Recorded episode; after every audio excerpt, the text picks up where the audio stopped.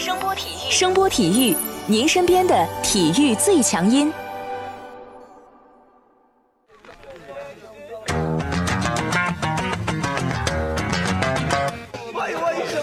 Yo, yo, it's boogie time, so come on, let's swing it, alright? 看 NBA 风云，聊 NBA 故事，这里够有趣，这里够专业，没错，这里就是大话 NBA。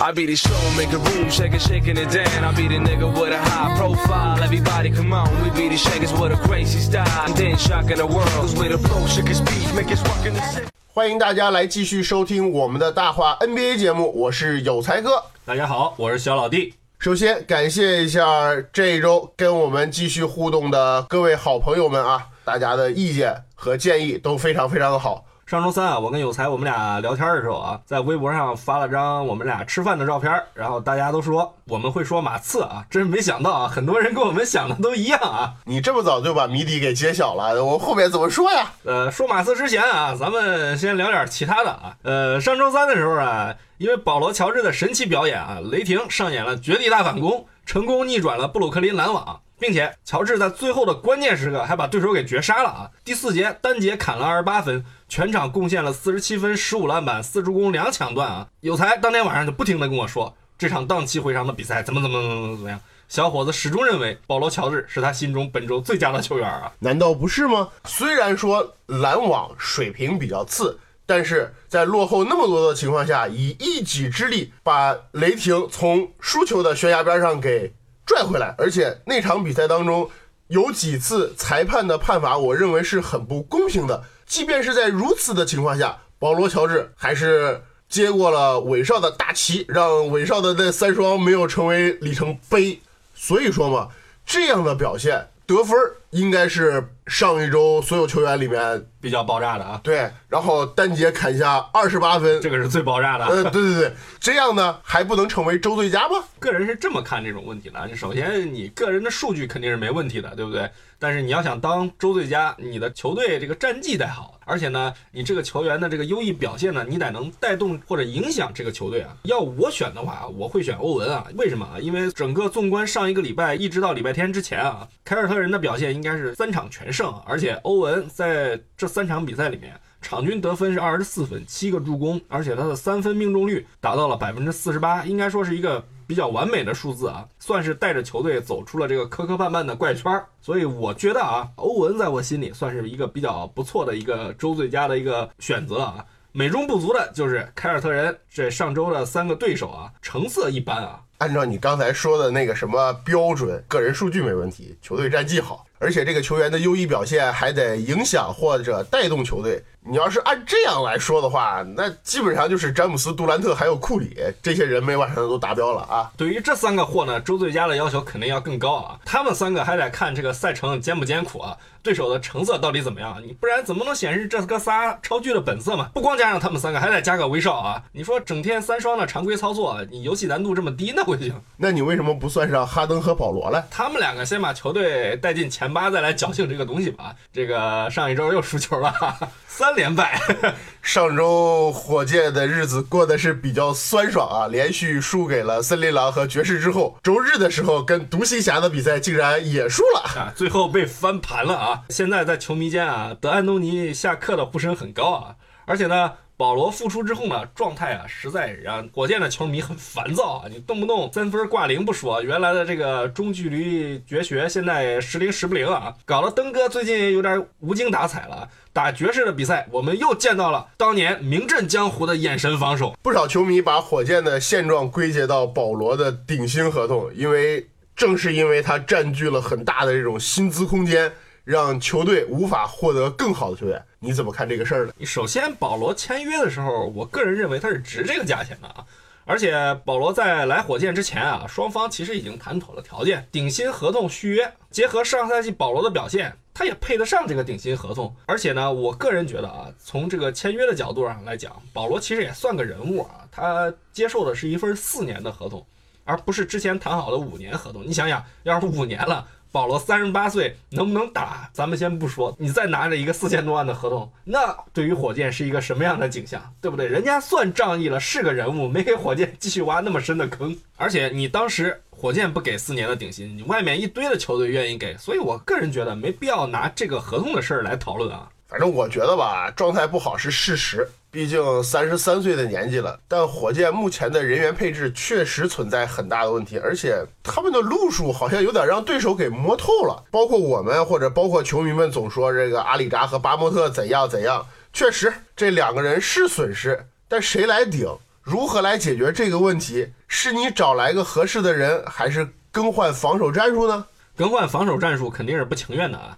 特别是前一段时间火箭跟勇士的比赛重现了上个赛季的这个风采之后啊，德安东尼我估计这老哥更加坚信了我是对的，所以你只能从人入手啊。你呼声最高的方案是交易回来阿里扎嘛？很多人都说因为有这个大 Z 条款怎么怎么怎么怎么样，阿里扎弄不回来。不好意思，阿里扎是可以回来的。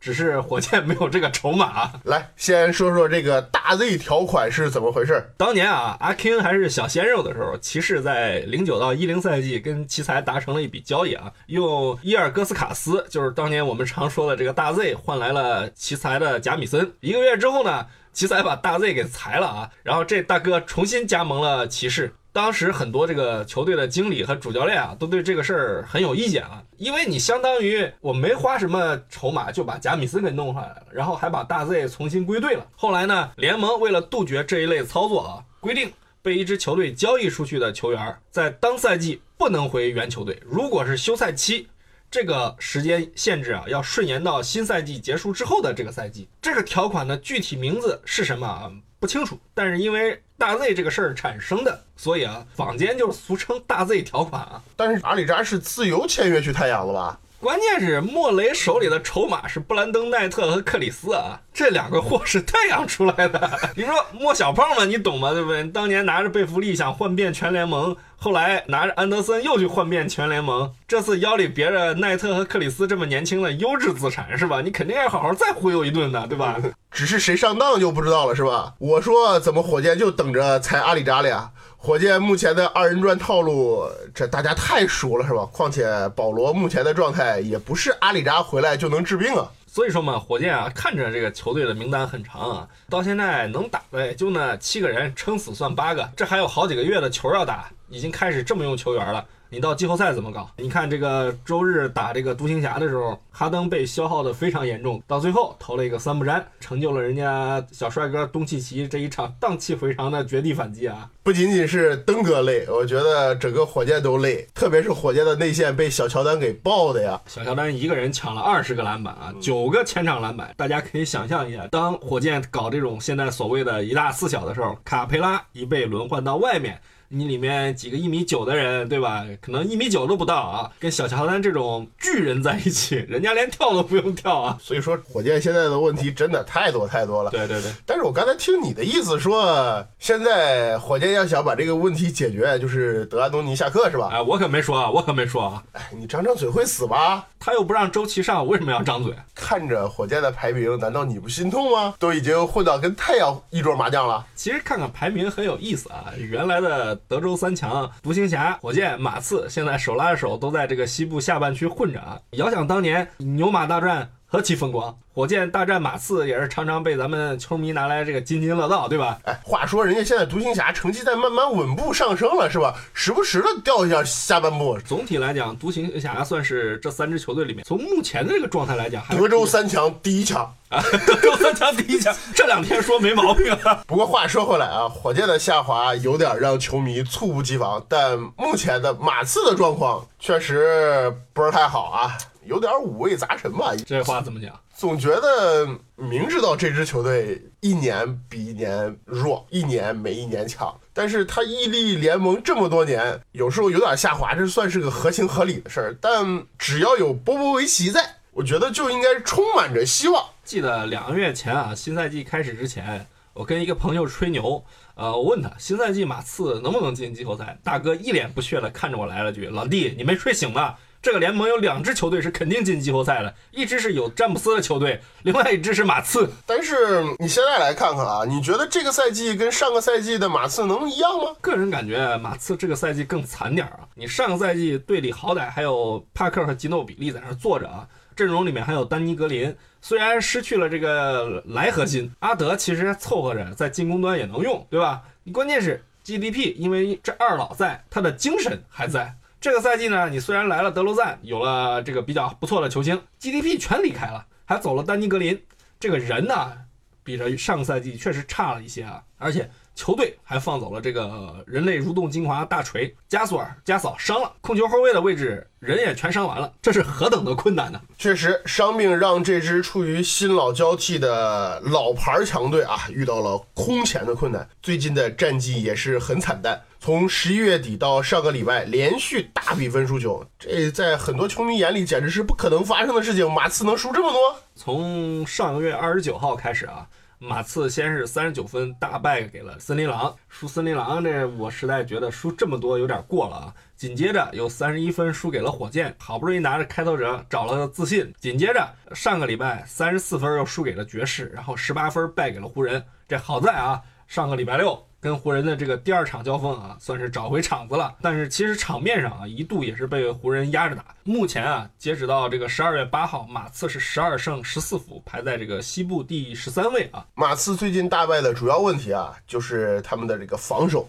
目前马刺的场均失分是一百一十四分，排在联盟第二十五位。居然比太阳还低。这个以前的马刺啊，虽然也是老将多，但是这个防守体系是建立的非常好的，整体的轮转啊，包括这个错位的时候的延误啊，很少出错误啊。而且那个球队的这个立命的根本啊，内线啊，虽然因为邓肯的离开开始这个衰落啊，但从来没有在这个联盟中处于一个中下游的水平。但这个赛季的情况，我觉得不太一样啊。咱们先来看一组数据吧。马刺到目前为止啊，场均篮板。四十四点二三，联盟第十八位。其中防守篮板场均三十三点六九，联盟第二十位；进攻篮板场均十点五四，联盟第十二位。但他们的二次进攻得分场均只有十三点一分，联盟第十五位。内线得分是四十三点二分，联盟第二十六位。比马刺内线得分还少了四个队伍里面啊，魔术和骑士咱们就不说了。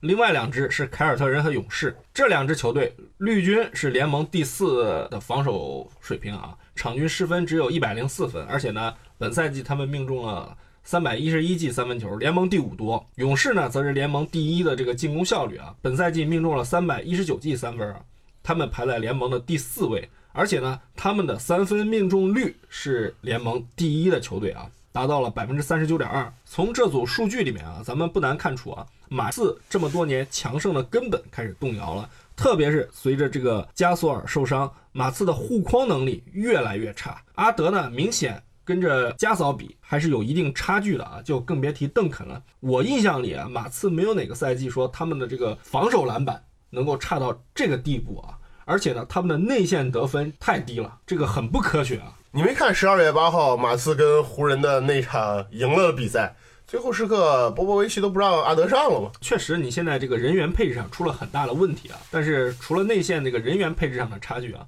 好的防守球员的缺失，我觉得是马刺面临的一个很大的问题啊。看看夏天马刺都走了谁啊？莱昂纳德和丹尼格林去了猛龙，大锤去了灰熊，帕克跑到了黄蜂，吉诺比利退役了。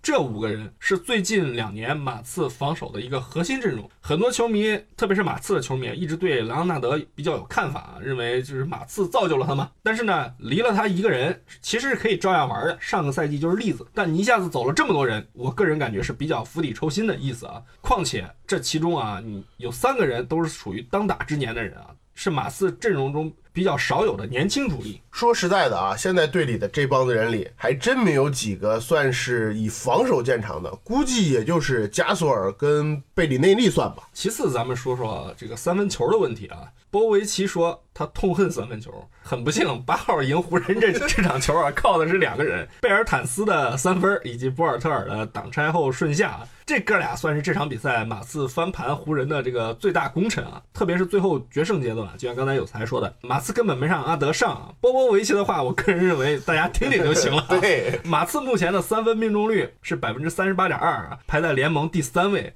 他们只是出手次数少而已啊！目前全队只投中了二百四十五个三分啊！这个数据是非常低的，是位列联盟第二十五位。在马刺的这个进攻体系中啊，除非你是吉洛比利，不然没有人可以随便投篮。你可以投不中，但你不能随便出手。波波维奇就是这样制定进攻战术的，也是这样要求球员的。但是呢，我觉得说白了，马刺现在目前的问题啊，还是球队里没有好的三分射手。你真把库里给他，你看马刺的比赛会打成什么样？马刺目前主要的三个三分点，米尔斯是百分之三十九点三的命中率，福布斯是百分之四十点八的命中率。贝尔坦斯是百分之四十四点九的命中率，你能说这三个人不能投吗？马刺没有三分投射点吗？这三个人的投篮能力其实都没有问题，只是一波波维奇怎么用他们，二他们在天赋上啊或多或少都有一定的缺陷。这个福布斯上位后啊打得算是不错，但受制于身高跟防守能力，波波维奇老爷子不敢多用的。对对，他在防守端经常会犯错误。这个贝尔坦斯呢算是个高炮台，典型的欧洲投手。但对抗能力偏软，特别是面对现在联盟中的小后卫，他的这个转身以及横移速度又成为对手打他的命门。对比一下原来队中的丹尼格林，能防守能突分，虽然平时铁点，但关键时刻是个什么水平，马刺球迷心中是有数的。所以这三个投手里面能看大用的只有米尔斯啊，而且这货其实以前的节目里。我们俩都聊过他啊，他其实也有他的缺点，有的时候其实他的投篮选择并不是很好啊。波维奇现在逆潮流玩篮球，我不否认可能有个人喜好的可能性啊，但个人觉得作为一个大师级的人物，他太明白手里有什么牌了，对不对吗？你看本赛季阿尔德里奇这个感人的三分出手次数和命中率就能看出来了啊。原来两个赛季对吧，他多少还比划比划，这赛季压根不玩了。剩下的人里能投的，其实就鲁迪盖伊和贝里内利啊。但说难听点，这是算瘸子中间挑将军吧。看看莱昂纳德在猛龙三分线上的表现，看看丹尼格林在球队的作用。再看看对手限制球队里德罗赞的方式，波维奇也是很无奈啊。不过说起这个莱昂纳德啊，前些日子啊，波维奇接受采访的时候表示啊，这个小卡不是一个很好的球队领袖啊，这算是很罕见的啊，老爷子直接点名道姓的说谁谁谁的不是啊。这我印象里很少出现这种事儿啊，特别是这个家伙，单纯从表现上来说还是不错的哈。重新回到球场里要打成这个样子，还要求什么是吧？怎么解释？对，其实我觉得这个就是爱之深，恨之切吧。小卡的离开确实触动了马刺的一根神经，就是马刺的舰队选材的思路是不是需要要改变一下？你看这么多年，除了自己队里培养出来的 GDP。马刺的人经常打出来就放走了，虽然球队也跟这些人建立了很深的感情，什么马刺系是吧？啊，对对对。但能留下的凤毛麟角，特别是这两年联盟的球风变了之后，球队又连续放走了乔纳森·西蒙斯以及大锤·安德森这两个不错的锋线球员，这些年成功留队的也只有丹尼·格林。和米尔斯这两个人了。马刺的选材很有意思啊，球员的性格会作为一个很重要的这个参考标准的。能力再强的人跟我们不合拍，坚决不要啊。再加上圣安东尼奥是个小球市，这几年成绩又好，你很难就是说直接吸引来大牌球星啊。前几年引进阿德算是这些年头一遭啊，这马刺招不来大牌。但从疗效上来说，说句马后炮的话啊，阿德并没有接过邓肯成为球队的绝对核心啊。一方面是阿德自身的原因，这哥们太内向了，可能在当老大这方面确实有点欠缺，是吧？再一个就是正好碰上联盟的这个球风变了，波波维奇选择了莱昂纳德，但很不幸，就像我们听众所说的那样，小卡成了反骨卡。抛开这个反骨卡这个事儿啊，在马刺打球确实会压制球星的这个数据表现啊，在马刺。上一次夺冠之后啊，这美国媒体专门做了一个波维奇加上 GDP 四个人的一个访谈节目。波维奇在节目里非常直接的就说到啊，这三个人如果不是在他手下打球，他们的职业生涯都会有更好的数据啊。他很感谢这三个人的付出啊。个人感觉啊，GDP 加上波维奇形成了一种非常有家庭氛围的工作关系啊，而且他们四个人的私交也是非常非常的好，包括后来一些的球员，其实或多或少也加入了他们这个圈子啊。但比较倒霉啊！这几年随着这个球员，特别是球星的自我意识崛起，他们对球队的影响力越来越强，个人利用他们商业影响力去发掘第二产业的这个能力和水平也越来越强，而他们的曝光率成为了他们开展第二产业的这个主要武器啊。那你什么影响曝光率呢？肯定作为球星就是你的数据嘛。这也算是小卡跟马刺有矛盾的一个根源之一啊。站在球队的立场，他们肯定是希望接班人能像 GDP 一样。去付出，但是你站在球星的立场呢？球星肯定是看重我的能力已经主导了球队，这个球队和城市能否给我更多？最终，小卡的离开呢，让马刺重新进入了一个更新换代的阶段啊。德罗赞的到来是让马刺暂时拥有了超级球星，但他真的合适吗？马刺 又能围绕他打造成一支什么样的球队呢？大家都在摸索阶段，而且前面的路很漫长。你说本赛季打到现在，德罗赞在马刺的表现，我觉得应该说他没有出现这个数据上的这个下降啊。你看当年马刺刚得到阿德的时候，阿德首个赛季的数据是严重下滑的，主要原因啊，我觉得还是马刺按照他的这个打球的习惯，给了他大量的单打机会啊。